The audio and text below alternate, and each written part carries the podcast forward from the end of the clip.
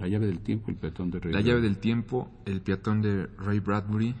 Participan Juan López Moctezuma, Hilario y Miki, Carlos Montaños, Valdo Hernández, Homero Bazán Lón y estamos en el estudio, en el estudio 2.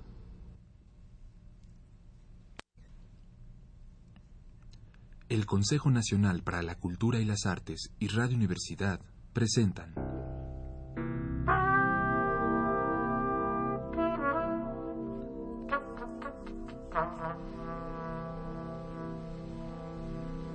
La clave del tiempo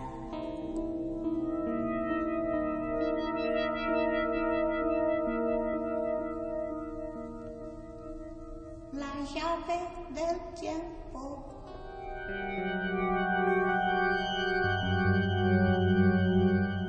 la nave del tiempo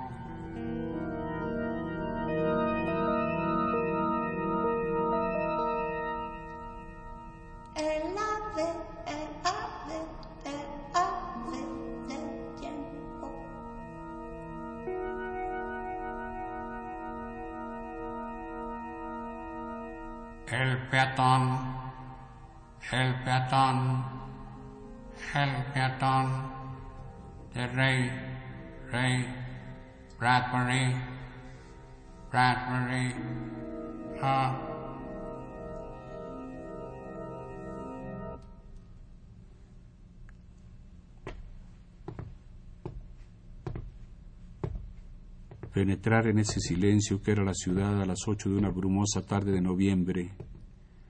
Poner los pies sobre esa acera curva de cemento, pisar las juntas de hierba y abrirse paso con las manos en los bolsillos a través de los silencios. Eso era lo que el señor Leonard Mead prefería hacer.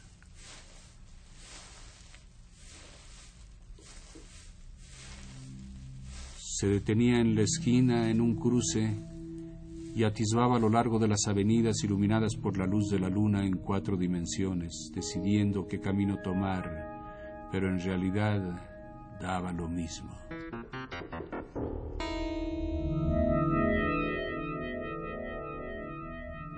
Estaba solo en este mundo de 2053 después de Cristo, o era como si estuviese solo, y cuando tomaba una decisión definitiva y seleccionaba una senda, echaba a andar a zancadas, enviando delante suyo formas de aire helado como el humo de un cigarrillo.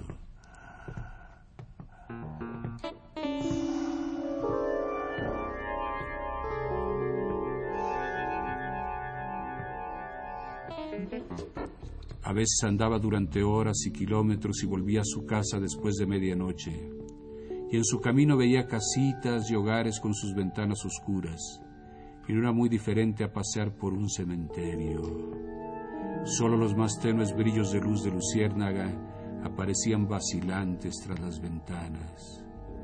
Repentinos fantasmas grises parecían manifestarse sobre las paredes internas de las habitaciones en que las cortinas no habían sido cerradas aún a la noche, o había susurros y murmullos cuando una ventana de algún edificio parecido a una tumba estaba todavía abierta.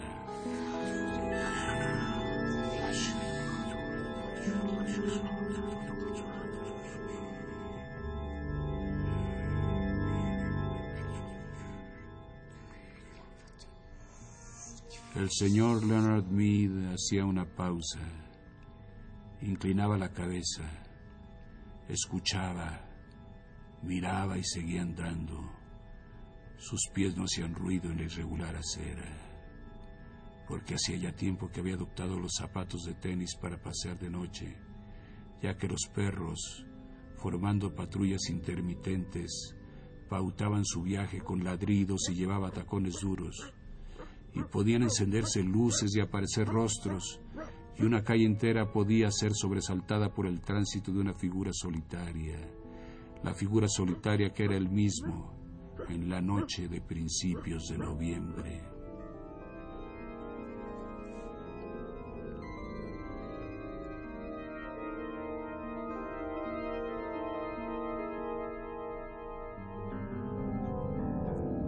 En esta noche particular comenzó su recorrido en dirección al oeste hacia el mar escondido.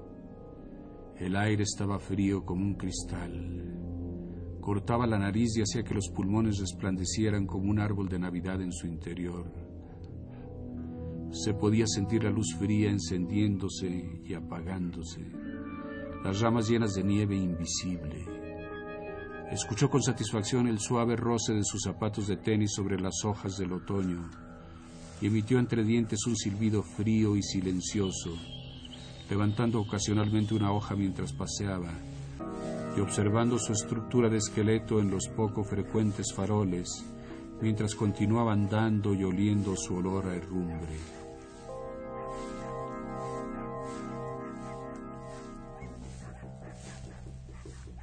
Hola los de ahí. Susurraba al pasar ante cada una de las casas. ¿Qué hay esta noche en el Canal 4? Canal 7, Canal 9. ¿Por dónde corren los vaqueros? ¿Es la caballería de los Estados Unidos la que veo llegar al rescate por aquella colina?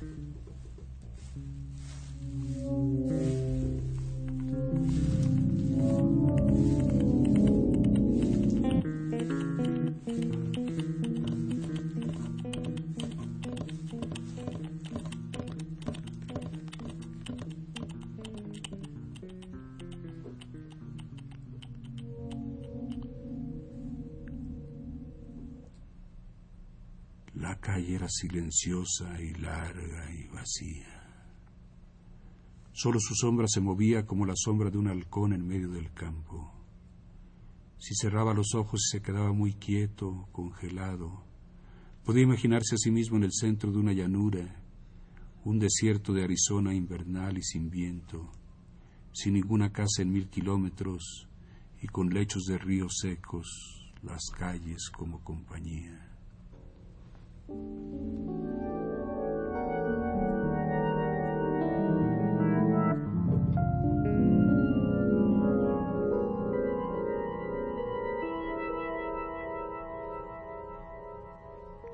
¿Y ahora qué hay? Preguntó a las casas mirando su reloj de pulsera. ¿Las ocho y media? ¿La hora de una docena de asesinatos surtidos?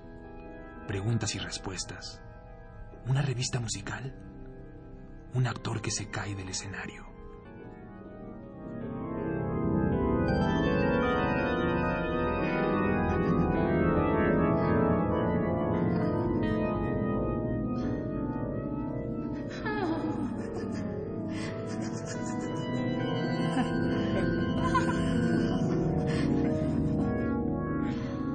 Era un murmullo de risas lo que llegaba desde una casa blanca como la luna.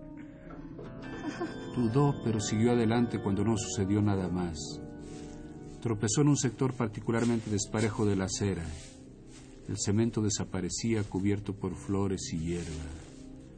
En diez años de caminatas diurnas o nocturnas durante miles de kilómetros, nunca había encontrado a otro paseante, ni una vez en todo ese tiempo.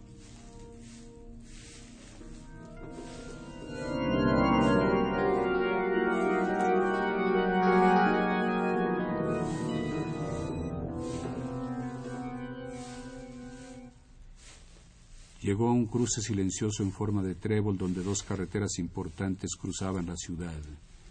Durante el día era un atronador oleaje de coches, estaciones de gasolinas abiertas, un gran zumbido de insectos y un incesante maniobrar para ganar posiciones cuando los escarabajos, emitiendo un débil incienso por sus tubos de escape, se apresuraban hacia la lejanía en dirección a casa. Pero ahora también esas carreteras eran como arroyos en la estación seca, todas piedra y lecho y resplandor lunar.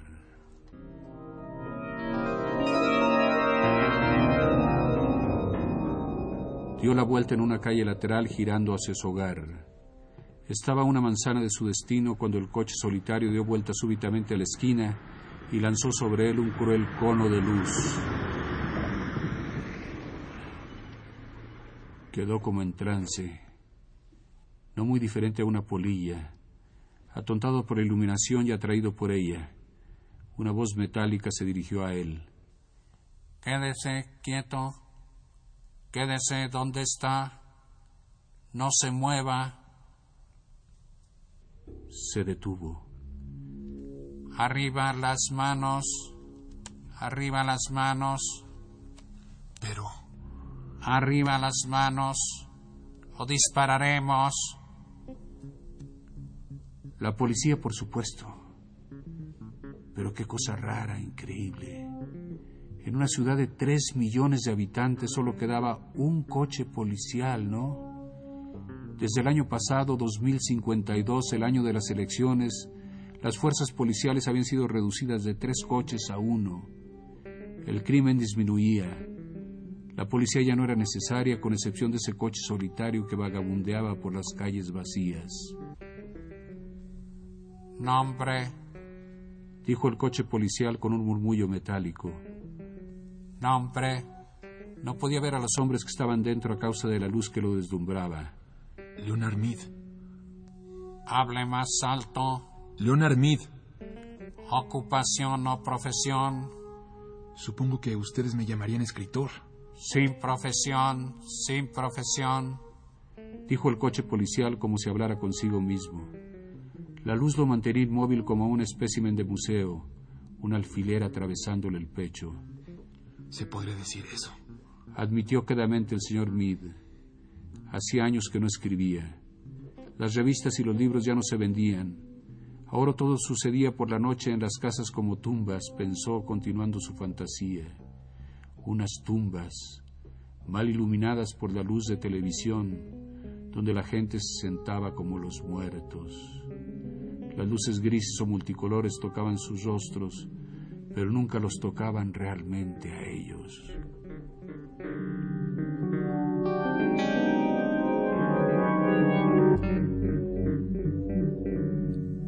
Sin profesión. Dijo la voz de fonógrafo en un siseo. ¿Qué está haciendo afuera? Andando. Andando, Solo andando. Andando, solo andando, andando, interrogación, Sí, señor. andando hacia dónde, para qué, interrogación, Andando para tomar el aire. Andando para ver. su dirección, Calle San James, Sur, número 11. hay aire en su casa, usted tiene un acondicionador de aire, señor Mead, Sí. Y usted tiene una pantalla de televisión en su casa para poder ver cosas. No. No, interrogación, no, interrogación. Hubo un crujido apagado que era una acusación en sí mismo. ¿Está casado, señor Mead? No. No está casado, no está casado. Dijo la voz policial tras el ardiente rayo de luz. La luna estaba alta y clara entre las estrellas, y las casas eran grises y silenciosas. Nadie me quiso. Dijo Leonard Mead con una sonrisa. No hable a menos que se le pregunte. No hable a menos que se le pregunte. Leonard Mead esperaba en la noche fría. Solo andando, señor Mead, interrogación. Solo andando, señor Mead, interrogación. Sí. Pero no ha explicado con qué finalidad. Lo he explicado. Por el aire, por ver y solo por andar. Ha hecho esto con frecuencia. Todas las noches durante años. El coche policial estaba en medio de la calle. Su garganta de radio zumbaba débilmente.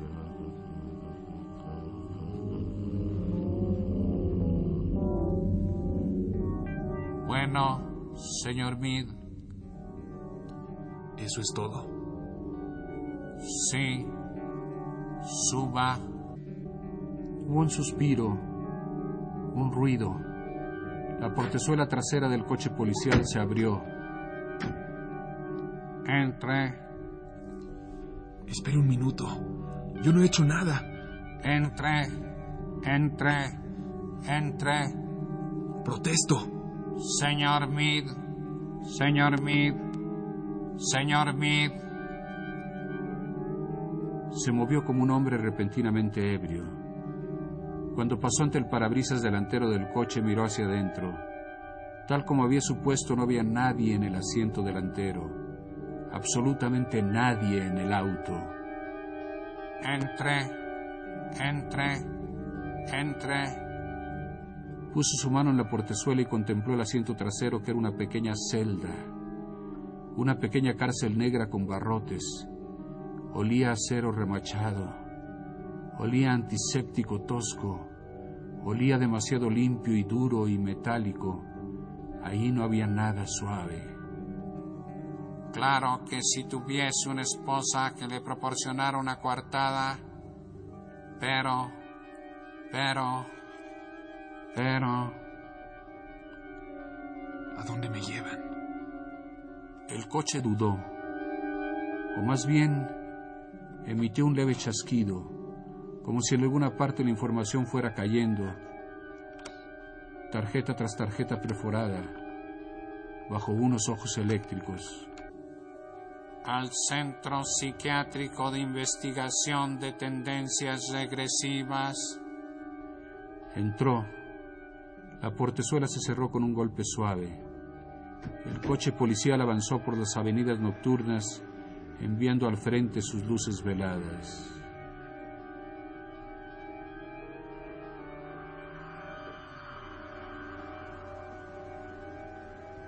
Un momento después pasaron por una casa en una calle, una casa en una ciudad entera de casas oscuras. Pero esta casa en particular tenía todas sus luces eléctricas encendidas. Cada ventana era una fuerte iluminación amarillenta, cuadrada y cálida en la fresca oscuridad, Esa es mi casa. dijo Leonard Mead. Nadie le respondió. El coche bajó por las calles que parecían lechos de ríos vacíos y se alejó, dejando atrás las calles desiertas, con las aceras desiertas sin sonidos, sin movimientos, por todo lo que restaba de la fría noche de noviembre.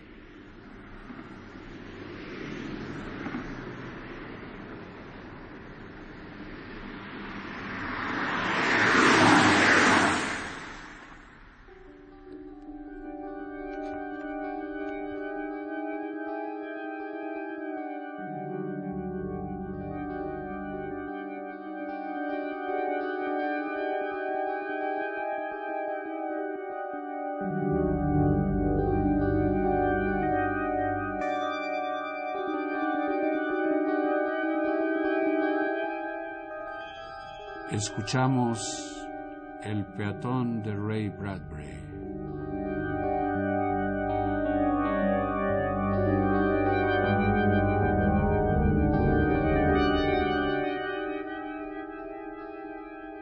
Les habla Ray Bradbury. Julio Verne fue mi padre. H.G. Wells fue mi tío sabio. Edgar Allan Poe era el primo con alas de murciélago que guardábamos en lo alto del desván. Flash Gordon y Buck Rogers fueron mis hermanos y amigos. Ahí tenéis mi linaje, añadiendo por supuesto el hecho de que muy probablemente Mary Wollstonecraft Shelley, la autora de Frankenstein, era mi madre. Con una familia así, ¿de qué manera podría haber salido distinto a como salí? Un escritor de extrañas fantasías y cuentos de ciencia ficción.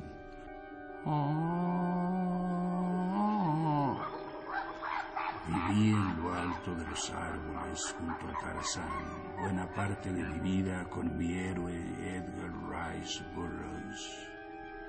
Cuando abandoné el follaje de la selva, pedí una máquina de escribir de juguete para Navidad durante mi duodécimo año. En esa máquina destartalada, escribí mis primeros episodios imitando a John Carter, jefe de los guerreros de Marte, y episodios enteros de Shandu el mago de memoria.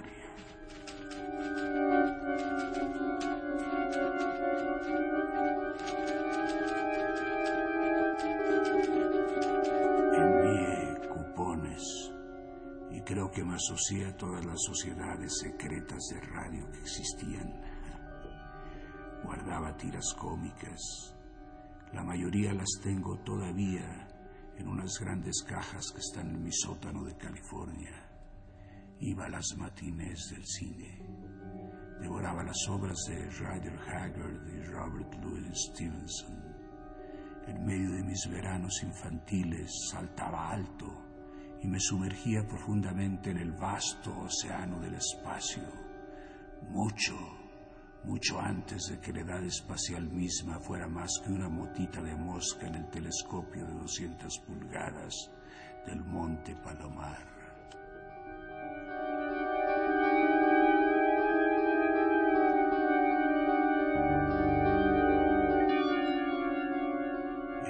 Palabras, estaba enamorado de todo lo que hacía. Mi corazón no latía, explotaba. Yo no me entusiasmaba con un tema, yo desbordaba. Siempre he corrido ligero y gritado fuerte a causa de una lista de cosas grandiosas y mágicas, sin las cuales sabía simplemente que no podría vivir. Era un niño mago imberbe extraía irritables conejos del interior de sombreros de cartón piedra.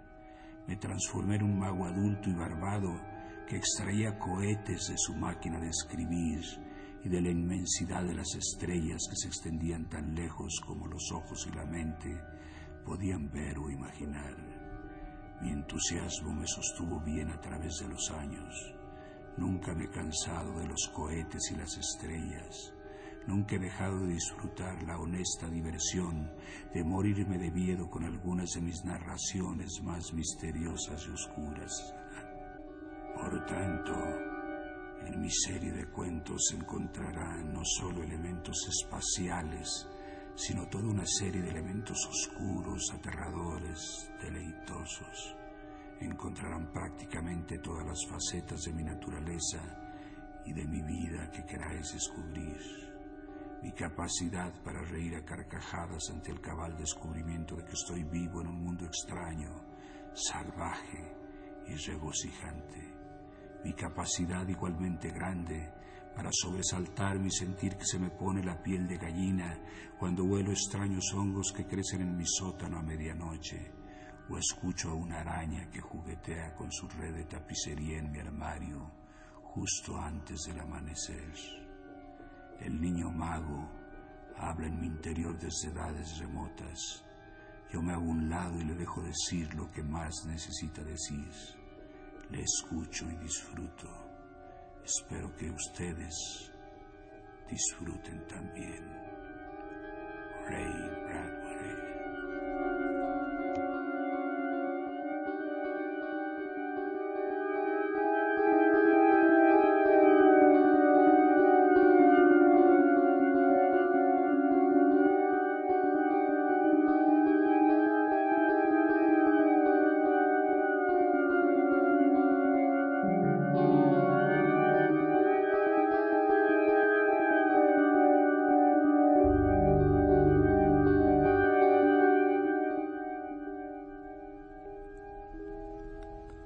Consejo Nacional para la Cultura y las Artes y Radio Universidad presentaron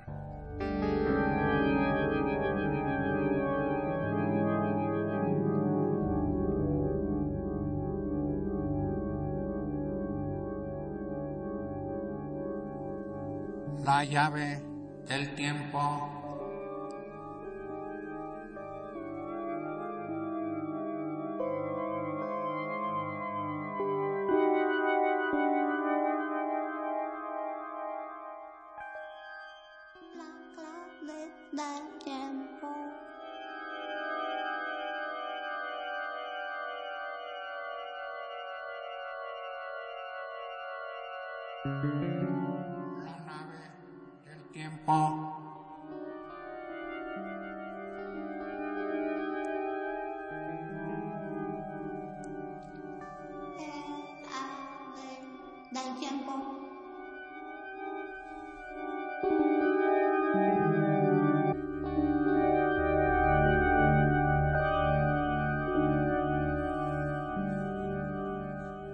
Un relato del libro Cuentos espaciales de Ray Bradbury, ediciones de bolsillo.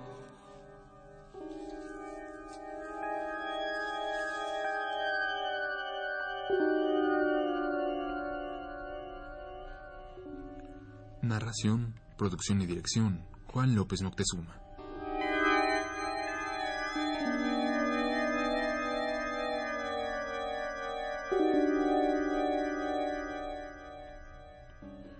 Música original, Hilario y Miki.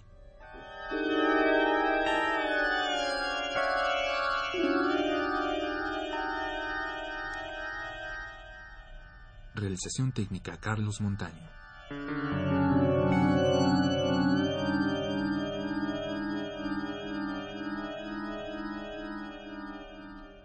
Colaboración, Osvaldo Hernández.